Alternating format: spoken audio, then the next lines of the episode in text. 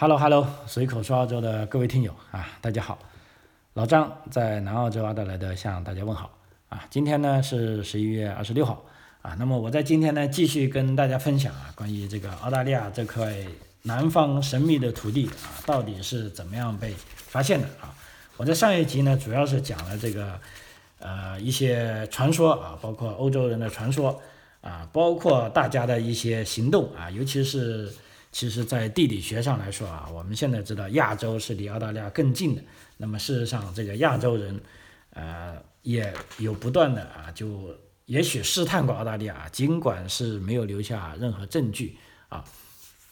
那么，接下来呢，我们这一集主要跟大家讲啊，在这个英国人到来之前啊，事实上，这个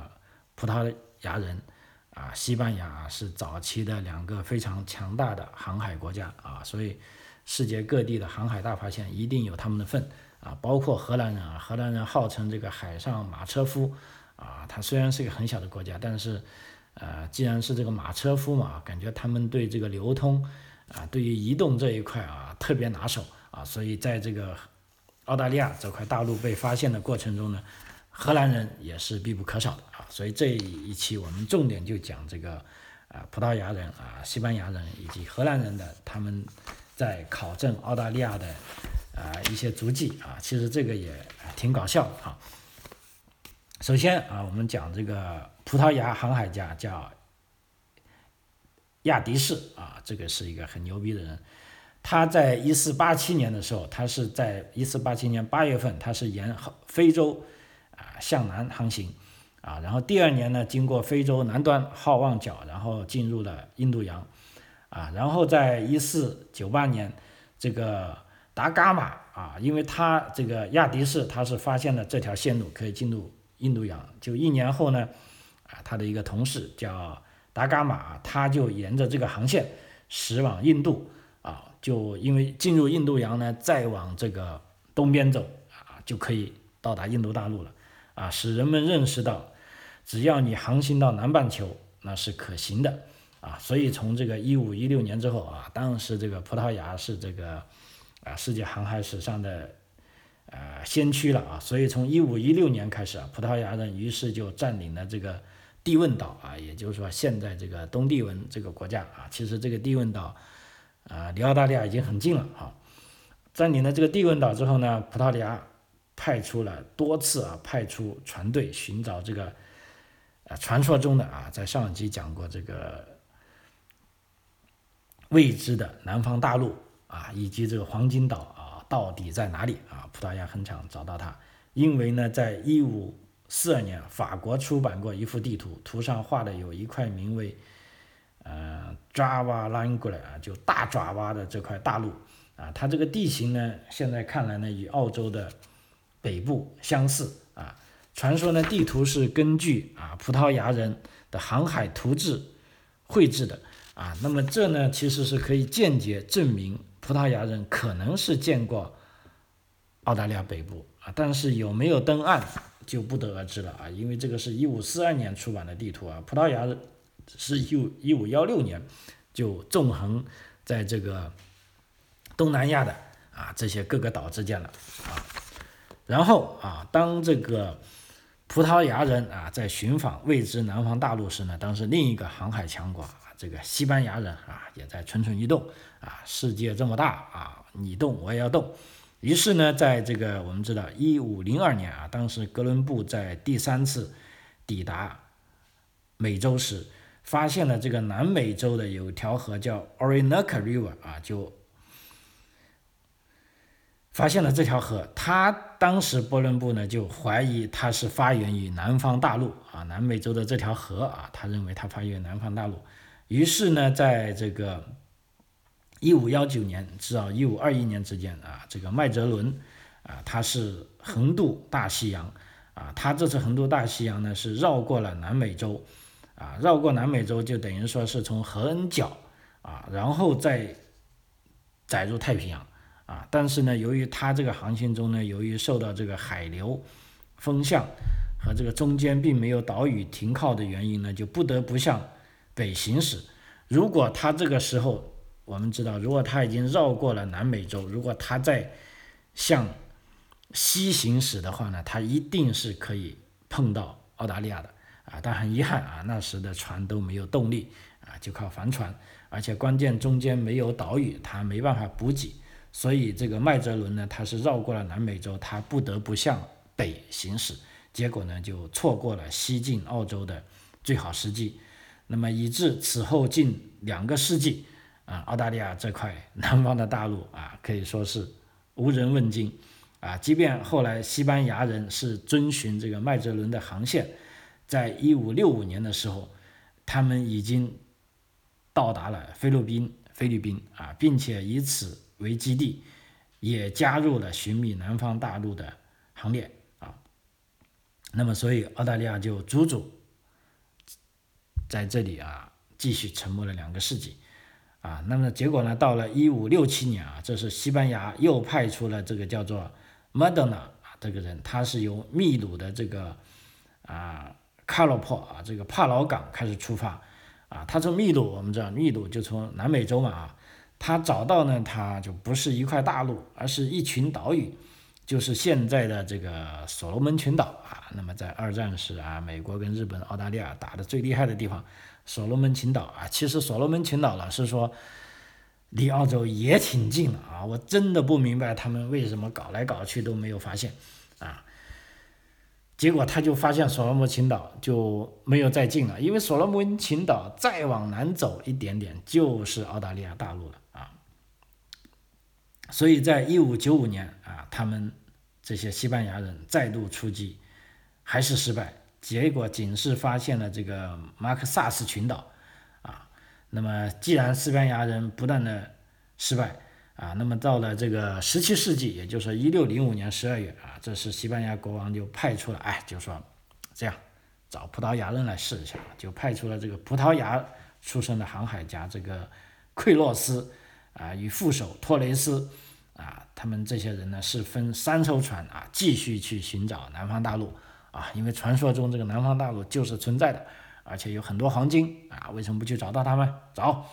于是这三个哥们呢，在一六三六年啊，他们是分成三艘船，他们发现了这个文纳头啊，就是说，在一六零六年发现啊，这个文纳头啊，他们就以为发现了，这就是梦寐以求的南方大陆。啊，事实上这个就根本不是，它依然又是一个岛啊。但是呢，这三个人呢，他们就很高兴啊，他们以为已经发现过了，已经发现到了这个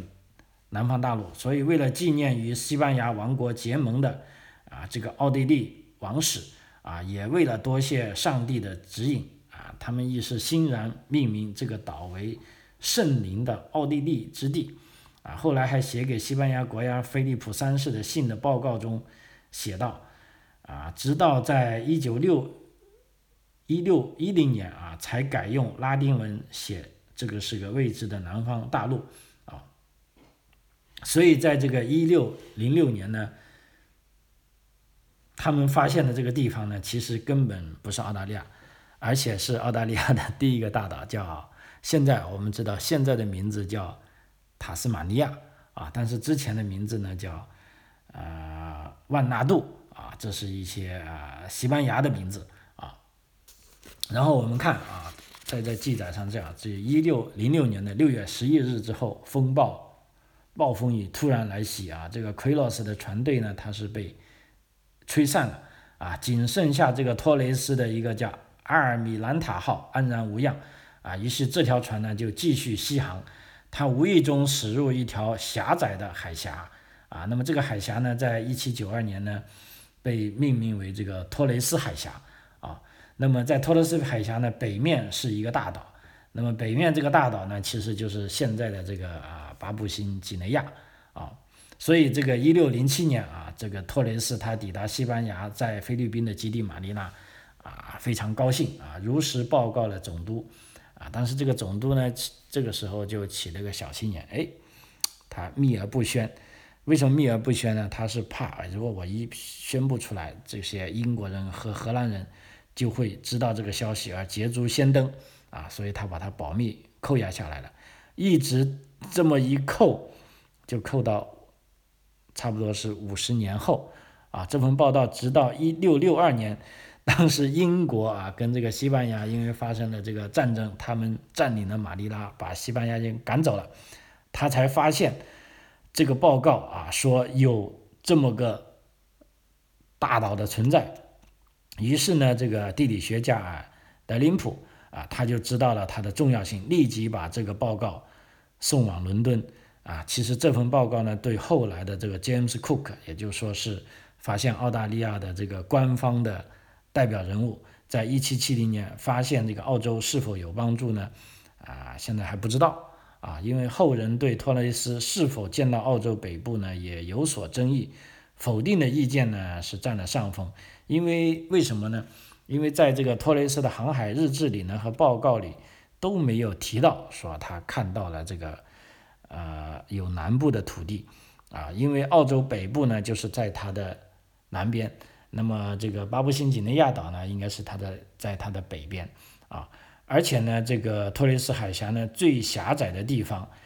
也有大概四十三公里啊，所以即使有见到，也可能是误以为航道中的岛屿而已，啊，所以说此后啊，这个无论是葡萄牙和西班牙，他们。两国就终止了寻找这个未知南方大陆的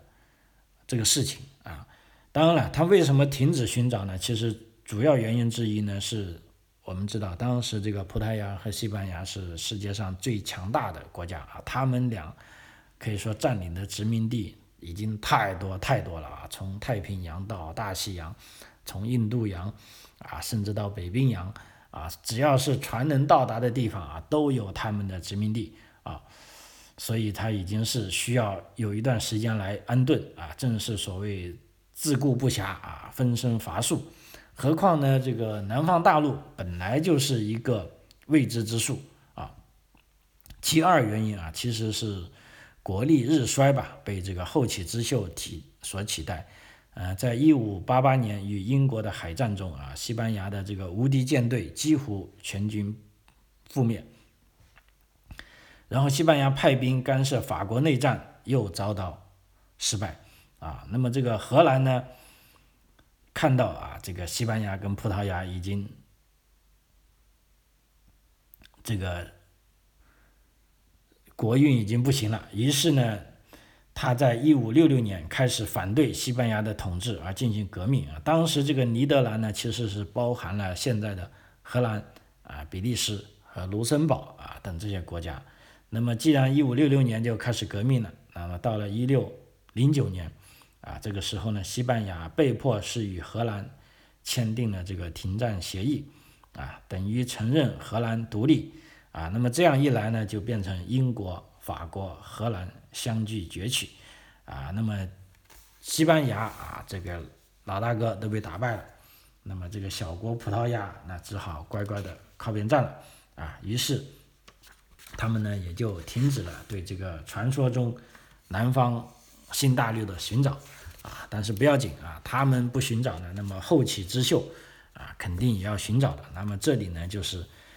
这个荷兰，我们要讲的荷兰也是非常重要的一个角色啊，号称是这个海上马车夫。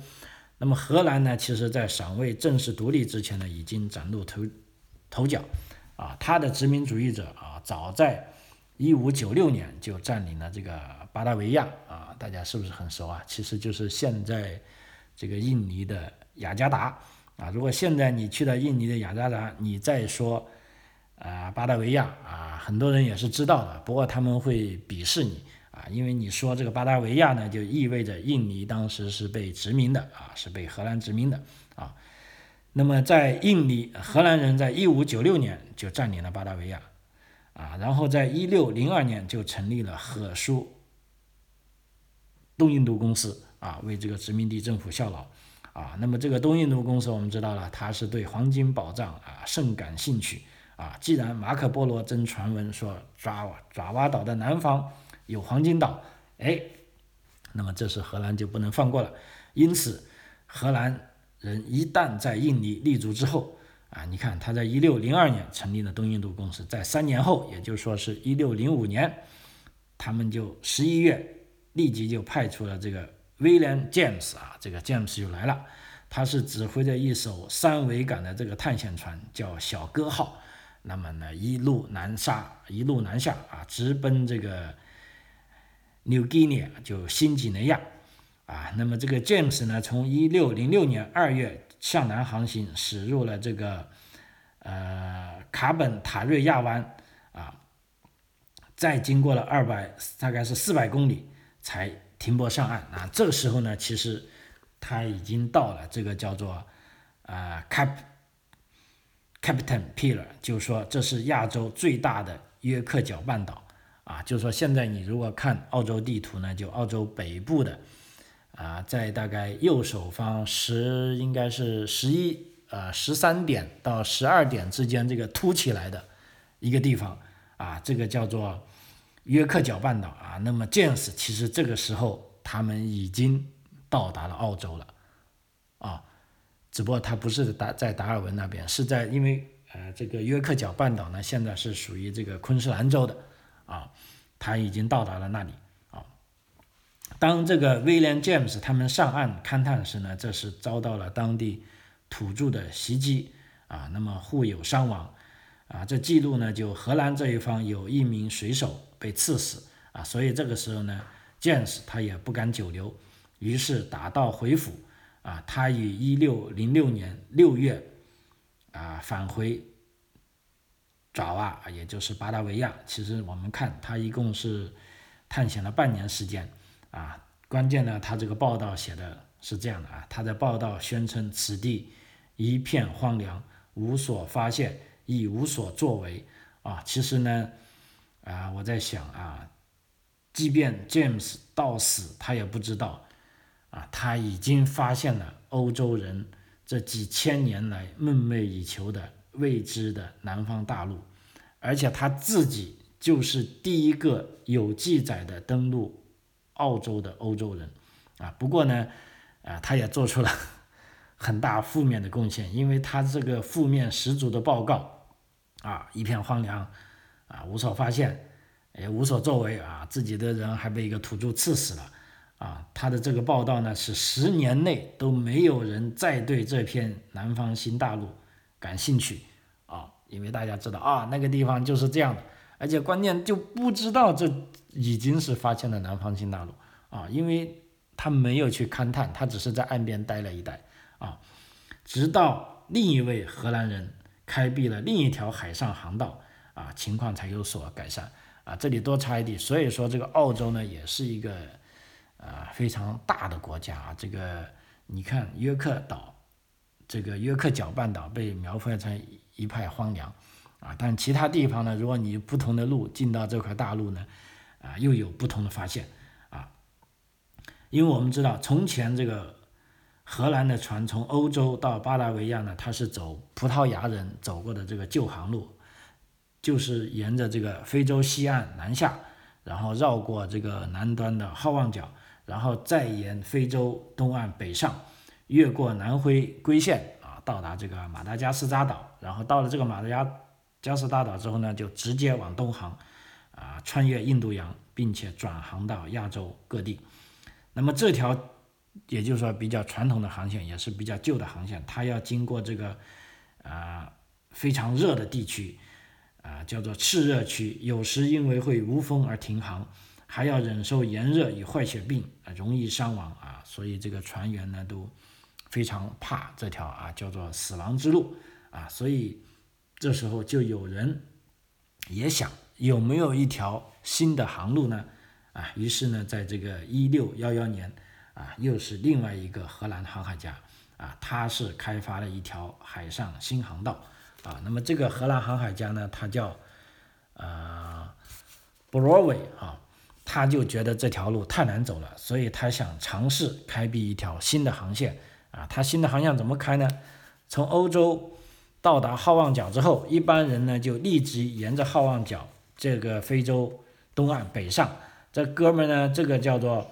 博罗韦呢，他就没有立即北上啊，他还是继续向东航行了大概四千八百公里啊，才往。北航行啊，因为按照这个海图来说，你往这个点再往折，也一样可以到达这个呃巴达维亚，也就是说现在的雅加达啊。它这条航线呢，可以说途中不仅避过了这个非常热带的地区，而且气候凉爽，并且有季风相助，全程仅用了七个月的时间啊，与旧航路呢长达十八个月一年半相比呢是省时省力啊，所以呢这条航路。啊，其实它的发现呢，更是无意中为寻访南方新大陆创造了条件。因为我们知道，从好望角向东沿着这个南纬四十度与二十度水域之间航行，大概航行七千公里就可以接触到澳洲西岸了啊。比如说我所在的阿德莱德，其实就是南纬大概三十五度啊。那么欧洲人如果他到了，啊，这个好望角，他就一直往东，他只要不偏航，一直往东，一定就能撞到啊西澳的某一个地方啊。那么可惜那个时候他们不知道，只不过这个波罗维这个船长他创造的这条新航线呢，已经可以说为发现继续啊，可以说继续发现澳大利亚新大澳大利亚这个所谓南方的这个未知的南方大陆啊，创造了条件啊。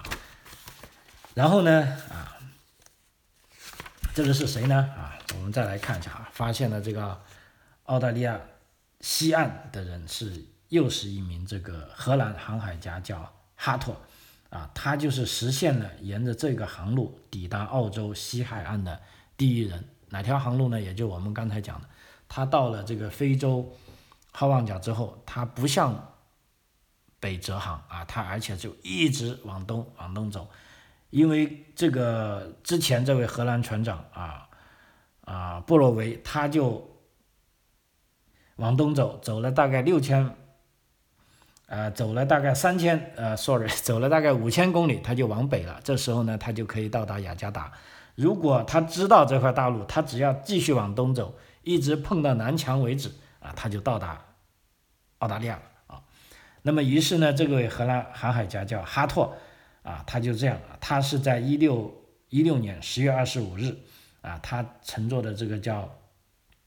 恩的曲号，啊，他是驶入了这个鲨鱼湾，他是成为登陆一个距离澳洲大陆很近的岛，啊，后来以他的名字为命名为这个迪克哈托岛，并留下了一个刻有时间和人名的金属牌作为标志，啊，他就比较狡猾一点，就留了一个证据。那么，于是从一六一六年到一六四零年之间，其他的荷兰船只也遵循这条新航路，啊，来到离澳洲大陆很近的一个岛，但是他们叫做这个 Shark Bay 鳄鱼湾旁边的一个岛，并且来这里稍作停留，然后北上直岛直上这个爪哇的这个雅加达，啊，如果他们都这么正常呢，那就不会有人。再发现澳洲了，因为他们在到了这个岛，他们就要北走了。这边呢就有个倒霉蛋，啊，这个船长叫纽斯，啊，他指挥的这条船呢，当时因为偏离航道，啊，本来应该往北走的，但是不知道为什么，他就往南走了。结果他偏离航道，到达了这个澳大利亚南部的啊，叫现在我们现在叫大澳大利亚海湾的 Great Australia 啊，现在其实这个名还是在用的啊。你如果看澳洲地图。包括我们南澳跟西澳对出的那一片海湾，就叫 The Great Australia，就到大澳大利亚海湾啊。那么呢，这个哥们呢，他就 指挥这个船啊，歪打歪着到达了这个南澳，到达了这个大澳大利亚海湾的这个 Peter Island 跟 Paul Island 啊，彼得岛跟这个保罗岛啊。所以呢，到了这个一六。四二年啊，这个荷兰东印度公司总部认为探索这块南方大陆的其余部分时机已经到了啊，因此呢，这个殖民地总督啊温迪曼啊，他就任命这个塔斯曼为总指挥啊，分别是在一六四二年到一六四三年跟一六四四年两度出征啊。那么这个塔斯曼呢，第一次他意外的发现了今天的这个塔斯马尼亚岛。和这个新西兰，啊，于是呢，他就分别命名这个，呃，温迪门之地叫温迪门勒，和这个，呃，斯坦斯勒，啊，但这个哥们我不知道啊，这个他为什么要这样认命？这个可能是不是呃荷兰语呢？好，因为这个塔斯马尼亚岛呢有很长的一段时期就是叫做 n 迪门任啊。然后呢，他发现了这两个岛之后呢，转航又转航东北，又发现了啊啊，现在我们叫这个汤加和斐济啊这两个太平洋岛国啊，然后他在里面折来折去，发现这两个岛之后，又折往西北，经这个新几内亚啊，返回这个啊巴达维亚。这是他第一度出征，第二度出征呢，他更是在当年这个 James 的在登陆的澳洲北岸，啊，这个约克角半岛，他在北岸测绘了约克角半岛向西到澳洲西岸中部的这个 Williams River 的这个海岸线图，加上从前荷兰人在澳洲这个西海岸以南以及澳洲南海岸的整个大澳大利亚海湾和塔斯马尼亚的南部，啊，当时因为。也不知道这个温蒂门之地，它其实是个大海岛啊。那么这个塔斯曼发现的呢，还以为它是跟澳大利亚整个大陆相连的啊，所以他不知道。所以这样，他们几个荷兰人的发现呢，啊，这样一测绘起来呢，也就是说可以看得出这个大半个南方大陆已经有了雏形啊。结果呢，到了一六六五年啊，荷兰殖民地政府宣称啊，这个澳大利亚。就是为荷兰所有，他而且还给他起了一个名字，叫做，嗯，New Holland，叫做英文叫 New Holland 嘛，就新荷兰啊。既然起了个名字，也有了图，啊，那么为什么没有继续发展呢？因为荷兰政府原来指望啊，新探测出来的这边新荷兰啊，会有啊，像欧洲一样有这种肥沃的土地。丰富的矿场，啊，还有这个贵重的金属，以及奇异的珍宝。可是，啊，他们失望的很啊。从这个 James 当时 James 写的这个，啊，叫做那个约克角半岛啊，说是不毛之地啊，啥都没有啊。他们所目睹的人类啊，就说其实当时是这个澳大利亚的土著嘛啊，居然都是一丝不挂。啊，一半是人，一半像鬼啊！尚未开化的黑种土著，他们脚踏的土地更是一片荒凉，寸草不生。先别说地下有没有宝藏啊，就连地上的庄稼、果树也一无所有，而且气候干旱，土地贫瘠啊，丝毫引不起殖民地落地生根的兴趣啊！即即便说美其名曰的占领，实际上也没有留下。一兵一卒，也没有军事设施，呃，也没有留下各种军事设施，更不要说有政府机构了啊！所以当时 这个荷兰啊宣布占领的这个新荷兰呢，其实是徒有虚名了，差不多上百年啊，因为他们也没有再进大陆里面去勘探啊，就觉得啊这块土地就是不毛之地啊。那么既然是不毛之地，我还要它干嘛呢？啊？啊，其实这个不仅是荷兰人犯了这个错误啊，啊，就即便是二战时候，连日本人啊都犯了这个错误啊。我们知道二战时候呢，日本人在偷袭了珍珠港之后呢，就一直往南，一直往南哈，打败了这个大英帝国啊。顺便呢，他们还派战斗机啊轰炸了这个达尔文啊，而且呢还有潜艇去进入了这个悉尼湾啊。那么据说呢，现在因为我就没有查证，还有一个。比较搞笑的故事啊，不知道是不是真的。就是说，日本人其实在轰炸达尔文的时候呢，还派了一些小型登陆艇啊，就从澳洲北部已经登陆了啊。事实上，已经啊准备要占领澳洲了啊。结果这帮日本兵上来呢，啊，发现这个大陆啊那么干旱啊，要么就干旱，要么就暴雨成灾，而且也见不到人啊，也没有吃的。啊，土地也不肥沃，也种不了长啊，他们就觉得来这个地干嘛呢？于是他们登陆了一下，然后就乘着船回去了。因为他们登陆上来，既没有澳洲士兵来阻挡他们，也没有人来防御啊，他们都甚至认为这个土地是没有任何意义的，于是他们就回去了啊，觉得这个澳洲没什么意义啊啊，所以 这个很多啊第一次来澳洲的人可能都会有这么个。概念啊，包括这个荷兰人，他们已经宣布这块土地是我的了，而且从他们发现从北到约克角半岛啊，南到这个塔斯马尼亚啊，甚至这个东再到新西兰啊，然后西到西澳洲啊，他们在南到这一边的西澳跟南澳交接的这个大澳大利亚湾，他们其实已经可以绘制出整个南方大陆的啊这个地图了啊，但是很遗憾，他们认为这个地方不毛之地。于是只是口口头头宣布了啊，这是我的，但是他并没有做什么实质性的动作。那么结果呢，就到以后看英国人是怎么样来找到这块土地。好，因为这个时间关系啊，我们这个下期再继续啊。张口澳洲，我们下期再见，谢谢。